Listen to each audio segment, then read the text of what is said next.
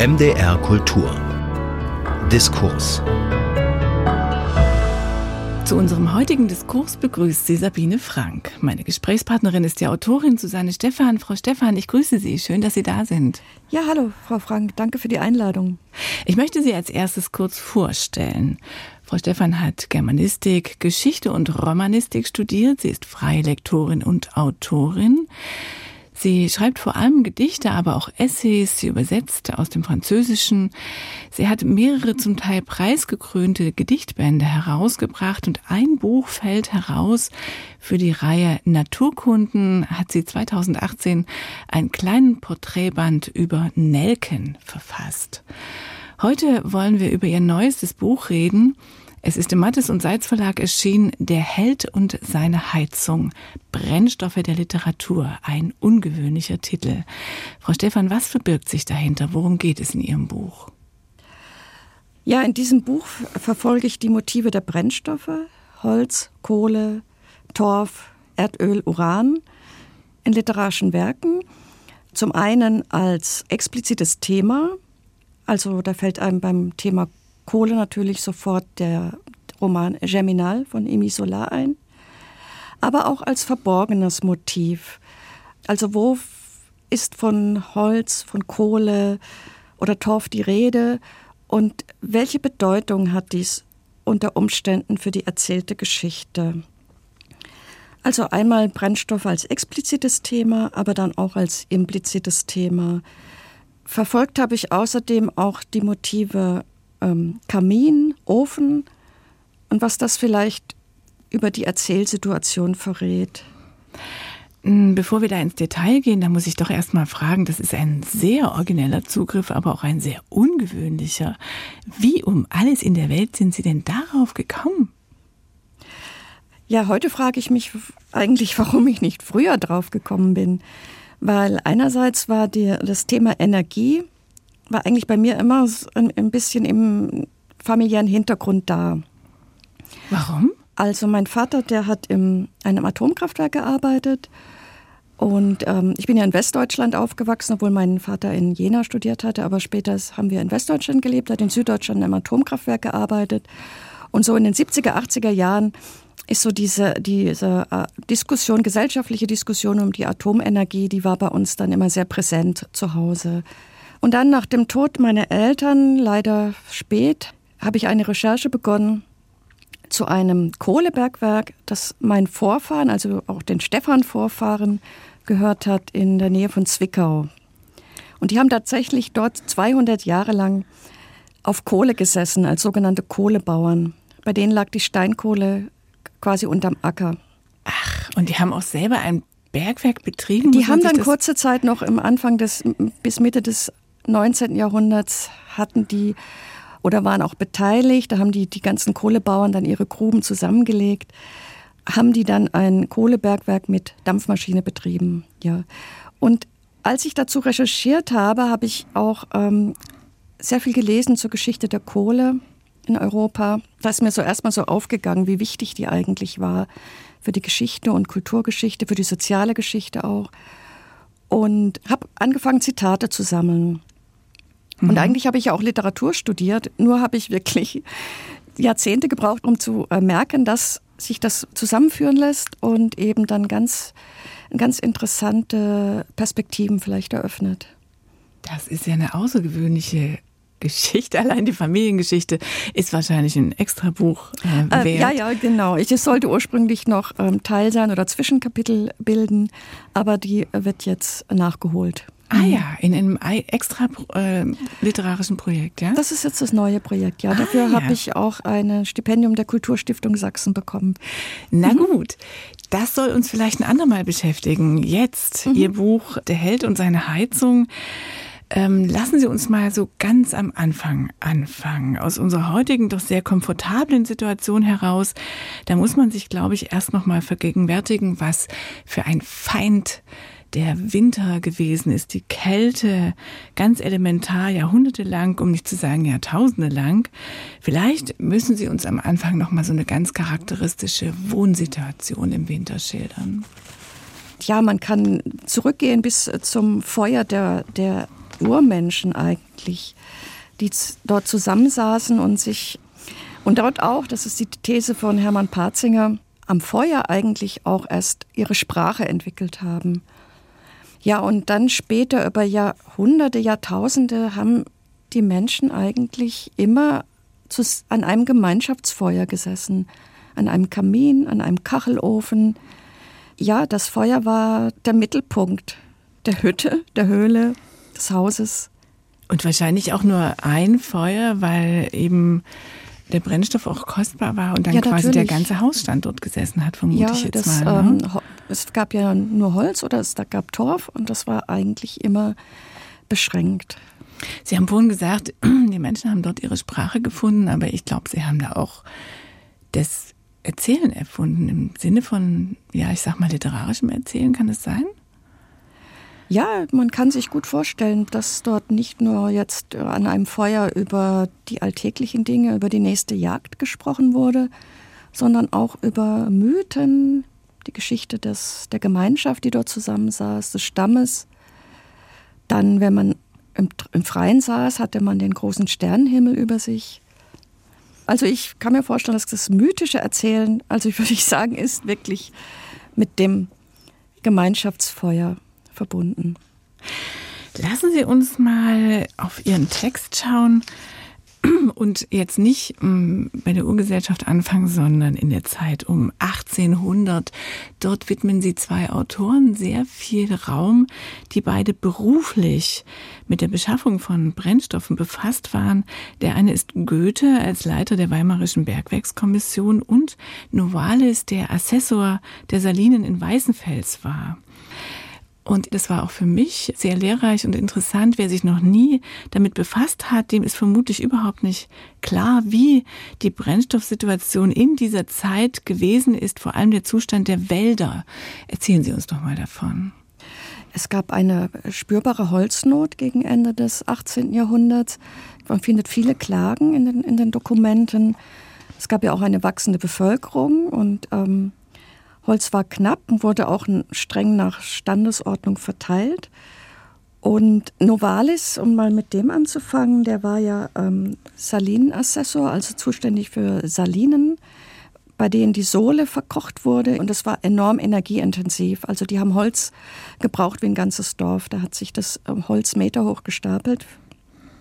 Und er war sozusagen für die Energieversorgung der Salinen zuständig und hat dann mehr und mehr auf Braunkohle umgestellt. Ah, damals schon. Ja, das war gerade, die wurde, also Steinkohle, ich hatte ja gerade meine Vorfahren da in der Nähe von Zwickau erwähnt. Dort wurde Steinkohle sehr früh entdeckt und aber nur von Schmieden verwendet. Aber in, in den anderen Teilen Sachsens, eben da wo ähm, Novalis in Atern, wo er dann tätig war, war es eben die Braunkohle in der Nachbarschaft sozusagen. Man konnte ja auch nur, man war ja, hatte ja nur die Pferdekarren, also man konnte ja jetzt nicht von Zwickau die Kohle kommen lassen. Ja, die kurzen Wege mussten einfach irgendwie. Ja, und, und aber Novalis ist dann tatsächlich auch ausgezogen über Land zu Fuß oder zu, zu Pferde, um Braunkohle zu suchen. Also das war ein, ein, quasi ein Regierungsauftrag. Also um quasi zu sichern, dass weiter das kostbare Salz eingesiedelt werden kann. Ja, das war auch wichtig so als Exportartikel. Mhm. Also Novalis und die Braunkohle, das ist der eine äh, große Dichter aus dieser Zeit. Der andere ist Goethe und die Steinkohle in Ilmenau. Das war ja aber für beide nicht nur reiner Broterwerb. Die beiden Dichter sind ja auch leidenschaftliche Naturwissenschaftler gewesen. Die Naturwissenschaft war doch auch die Möglichkeit, Welt zu erkennen, oder? Die neuen Erkenntnisse der Naturwissenschaft war auch äh, oft Salongespräch. Mhm. Also es hat sich ja auch sehr viel getan in, damals, also die Geschichte der Erde oder die Elektrizität oder auch die neuen Ansichten, was ist Feuer? Sie haben gerade ein Stichwort reingeworfen, Elektrizität. Das hieß ja damals wohl noch Galvanismus. Da habe ich eine schöne Geschichte bei Ihnen gelesen, wie aus der Naturwissenschaft dann gelegentlich doch auch Literatur geworden ist, nämlich bei Mary Shelley. Erzählen Sie uns die Geschichte von Mary Shelley und dem Galvanismus. Mary Shelley saß ja mit Shelley und Lord Byron im Sommer 1816, in, dem sogenannten Jahr ohne Sommer, saßen die fest in Genf Die saßen da am Kamin und haben über die zeitgenössische Naturwissenschaft debattiert. Und ein besonderes Thema war eben der Galvanismus. Also da gab es ja diese Experimente um, von Galvani, der mit Stromstößen einen, einen toten Frosch wieder zum Zucken gebracht hat. Genau. Mary Shelley schildert es auch, sie hat diese Gespräche so mit in den Schlaf genommen und dann ist sie aufgeschreckt und hat plötzlich so das Bild vor sich von einem Geschöpf, das von einem Wissenschaftler auf diese Weise zum Leben gebracht wird. Und das, das ist dann am Ende welche Geschichte? Das ist dann, äh, wird dann der Rom, berühmte Roman von Frankenstein oder der moderne Prometheus. Dieser Zusammenhang ist mir nicht klar gewesen, dass das der Galvanismus ist, der das Monster am Ende belebt hat. Also zu, zu den damaligen Naturwissenschaften, ich kann noch zwei Sätze, vielleicht mhm. könnte ich die noch einbauen. Es wurde eben damals in den Salons diskutiert. Es war einfach näher am Leben, sinnlicher, nicht ganz so abstrakt vielleicht wie heute. Es ist ja heute alles komplexer geworden. Und man hat zum Beispiel auch die Kohle noch ganz konkret als Holz aus unterirdischen Wäldern aufgefasst. Also Goethe war, hat auch Versteinerungen gesammelt. Er musste auch Kohle beschaffen, weil eben auch im Herzogtum Weimar das Holz so teuer geworden war. Aber ihn hat in erster Linie, haben ihn auch diese Pflanzenabdrücke interessiert, die manchmal in der Kohle zu finden sind.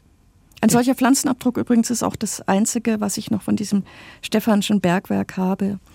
Ein versteinerter Schachtelhalm, der so weitergegeben wurde als Erbstück. Wir hatten vorhin die Gemeinschaft am Lagerfeuer, auch noch bei Mary Shelley kurze Zeit danach, kurze historische Zeit danach, wird ja das offene Herdfeuer, der Kamin abgelöst durch den eisernen Ofen, der ja letztendlich viel effizienter auch die Wärme im Haus verteilt und auch die Kohle effizienter umsetzt. Aber irgendwie war es dann auch wieder nicht recht. Man hat sich doch dann wieder zurückgesehen nach diesem Feuer. Es gibt eine richtige literarische Bewegung. Sie haben das die sentimentalischen Feuer genannt. Ja, also diese Reflexion und dieses, diesen sentimentalischen Reflex, wie ich es nennen würde, habe ich vor allen Dingen bei einer Gruppe von amerikanischen Schriftstellern gefunden, die Concord-Gruppe, wie man sie nennt, also Nathaniel Hawthorne, Henry David Thoreau. Also von Hawthorne gibt es auch ein Essay, Feuerkult, und den hat er geschrieben als Reaktion auf die Eisenöfen, die er selbst in seinem Haus in die offenen Kamine hineinbauen ließ. Mhm. Weil die offenen Kamine war quasi noch die englische Tradition dort in Neuengland. Aber die waren eigentlich dem amerikanischen Winter nicht gewachsen. Und er lässt überall in diese alten Kaminplätze Eisenöfen äh, aufbauen und setzt sich hin und schreibt ein Essay mit Titel Feuerkult, in dem er schreibt, es ist eigentlich die Pest, diese neuen Öfen. Wie schön hatten wir es doch am schönen alten Kaminfeuer. Und warum sagt er das? Er sagt eben, es gab noch ein gemeinsames Feuer und das war das Zentrum der Gemeinschaft. Und man hat sich durch dieses Feuer eben auch noch als Gemeinschaft verstanden. Ich fand noch einen Aspekt bei Hawthorne interessant. Mhm. Ähm, er schreibt ja, das offene Feuer ist das Naturhafte, noch das wirklich Naturhafte, nicht mehr das Feuer hinter der Ofentür. Das ist ein erstaunlicher Unterschied, den er da macht. Er meint es in dem Sinne, also das habe ich auch bei Thoreau so ähnlich gefunden, es zeigt noch seine wahre Natur und hinter der Ofenklappe verborgen ist es eigentlich nur noch Wärme oder Effekt oder wie wir heute sagen würden, Energie. Ja, das ist ja was, was wir jetzt auch gerade alles äh, zum Teil sehr schmerzlich lernen mussten, nämlich wo kommt hm. die Energie hinter unserem schönen warmen Heizkörper her? Nämlich zum Teil vom Erdöl und Erdgas. Ja, oder die hier die Energie Russland und die, das, die Studiotechnik am Laufen ja, auch diese Energie. die Lämpchen leuchten lässt. Das kommt ja. immer noch zu einem Drittel aus der Kohleverbrennung. Mhm. Ja, aber zum Teil auch äh, kam es eben auch aus Russland äh, und dann dann eben nicht mehr zur Verfügung. Also man musste auf einmal darüber nachdenken, wo das herkam. Also nicht nur aus der Verschwendung, sondern auch aus dem ja politisch nicht mehr erreichbaren und so weiter und so fort. Ja, das ist immer noch schwierig. Ja, mhm. da hat manche überhaupt erst mal darüber nachdenken müssen, womit eigentlich seine Bude warm wird jeden Tag. Ne? Lassen Sie uns noch mal nach Concord zurückkommen. Mhm. Mir schien es auch so, dass hinter diesem offenen Feuer und dem Autor, der davor sitzt und äh, schreibt, da steckt auch so ein Selbstbild des Poeten dahinter. Kann es sein, ähm, dass es auch ein, so ein, noch so einen romantischen Nebeneffekt immer hat, der auf den Autor irgendwie zurückfällt? Ja, ganz bestimmt. Also ich glaube schon, dass es so eine Urbeziehung ist zwischen Schriftsteller und Feuer, mhm. Äh, Schriftstellerin. Also bis man sagen will, der, äh, die Urform des Künstlers ist der Schamane, der am Feuer eben saß oder aus dem Feuer auch was gedeutet hat. Wenn wir da mal einen großen Schritt machen wollen, mhm. also bei dem äh, Bild und Selbstbildnis äh, des Künstlers am Feuer, Sie haben ein sehr schönes Kapitel verfasst, äh, einen ganz großen Schritt weiter, nämlich zur Elektrizität und zu Rainer Maria Rilke der es für sich eigentlich auch eher romantisch haben wollte und dann hat es ihm auch wieder nicht gefallen, weil es ihm zu kalt war. Rilke reiste Anfang des 20. Jahrhunderts nach Paris, suchte sich dort ein kleines Zimmer im Quartier Latin und fand dort so einen alten Kaminplatz vor und, und Kerzenleuchter und fand das alles sehr romantisch und hat sich dann auch vorgestellt, dass er jetzt sich ähm, der Kunst widmen wird, also in die Museen gehen, ins Atelier von Rodin gehen und kunstsinnige Essays verfassen wird.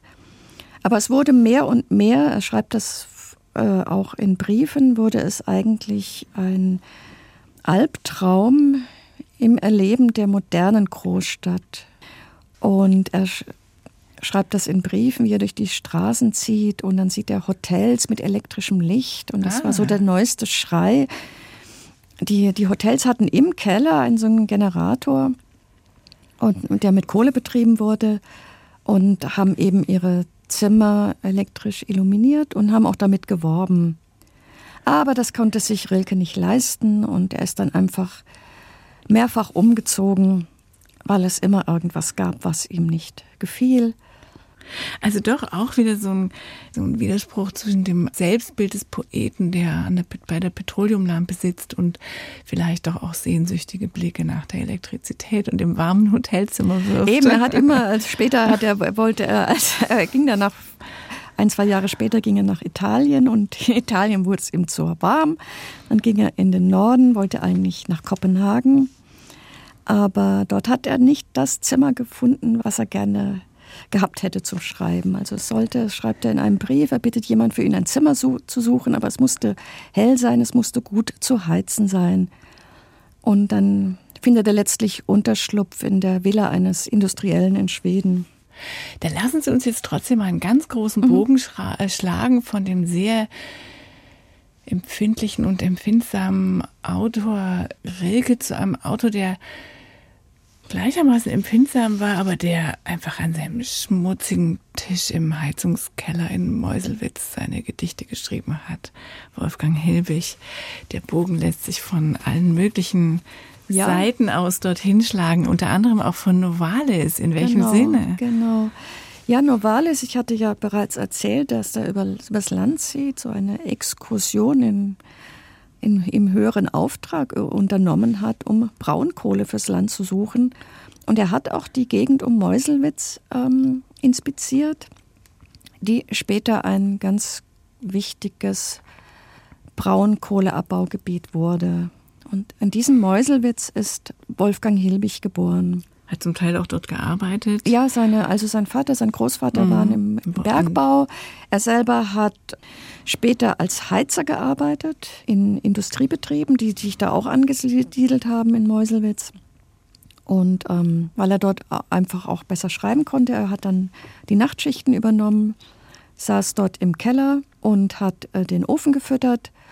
Asche wärmt mich, Asche lässt mich erblinden, schreibt er in dem Gedicht.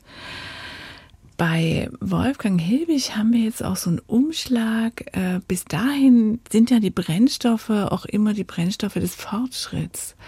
Bei Hilbig schlägt es dann doch komplett um. Also er ist der Autor, der vor allen Dingen auch über die Schattenseiten schreibt, also die Umweltverschmutzung.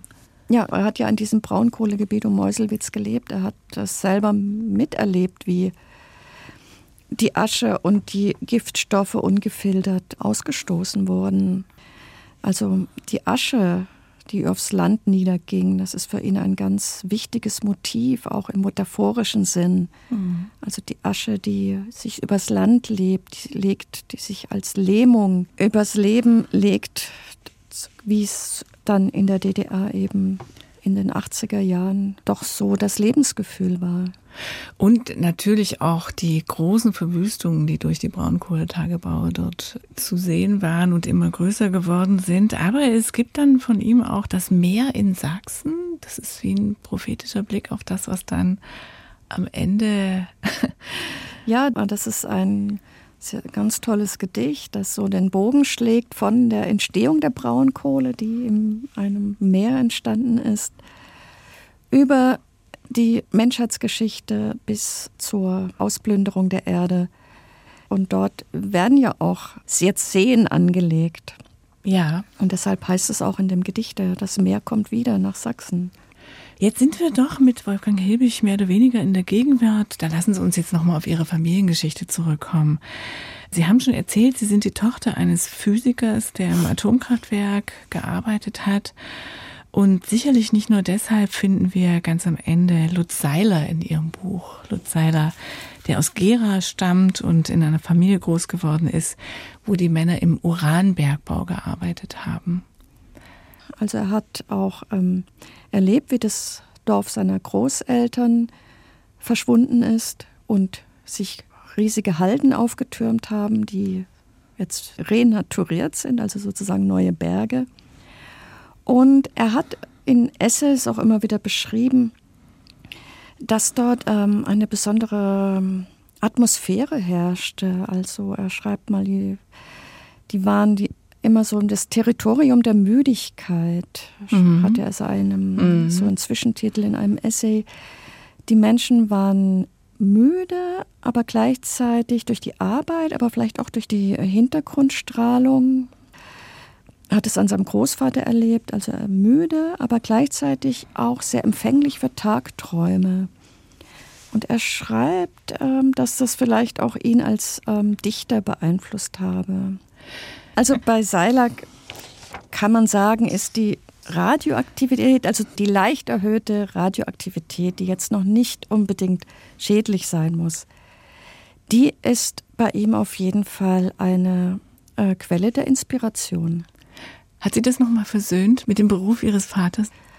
Mein, mein Vater, der war äh, Wissenschaftler und hat das auch ähm, mit guten wissenschaftlichen Gründen vertreten. Er hat uns auch sehr früh den, den, den Klimaeffekt erklärt. Also zumindest erinnert es mein Bruder, der vielleicht besser zugehört hat. Aber mir ist er jetzt oft äh, immer wieder eingefallen bei den Diskussionen, gerade letztes Jahr, als es um die Abschaltung ging. Also mir sind seine Argumente sind mir wieder eingefallen. Ich muss sagen, ich wege sie immer noch ab mit den Gegenargumenten. Ja, da wird uns auch mit Blick auf Ihr Buch äh, nochmal ein großes Umdenken abverlangt, schon seit einigen Jahren. Früher war die Kälte der Feind, der Winter, mhm. der Winter wird uns bleiben, aber wir mussten lernen, dass vielleicht nicht die Kälte der Feind ist, sondern die Wärme. Ja, das ist eben die, diese paradoxe Entwicklung. Die mhm. Kohle wurde gerühmt, also zum Beispiel von äh, Emerson, dass sie endlich den, den Winter besiege, dass sie das Eis zum Schmelzen bringt. Also diese Utopie findet man auch noch bei Ernst Bloch. Bei ihm ist es dann die Atomenergie. Der Emerson träumt dann davon, dass es in, in Kanada so warm würde wie in Kalkutta oder an der, an, am Nordpol so warm wie an der Côte d'Azur. Ja, ein erschreckendes Bild oder ein visionäres Bild, wie man es nimmt, weil wir sind auf dem Weg dahin, aber durch einen Effekt, der damals noch nicht vorauszusehen war. Das lassen wir jetzt einfach mal so stehen. Mhm. Das war unser heutiger Diskurs. Mein Gast war Susanne Stephan und wir haben gesprochen über ihr Buch Der Held und seine Heizung, Brennstoffe der Literatur, das im Mattes und Seitz Verlag erschienen ist. Frau Stephan, ich danke Ihnen, dass Sie da waren. Es war mir ein Vergnügen. Ja, ich danke für das schöne Gespräch. Alle Lesungen, Hörspiele und Features von MDR Kultur in der ARD Audiothek gibt's auf einen Blick Abonnieren Sie einfach unseren Newsletter unter mdrkultur.de.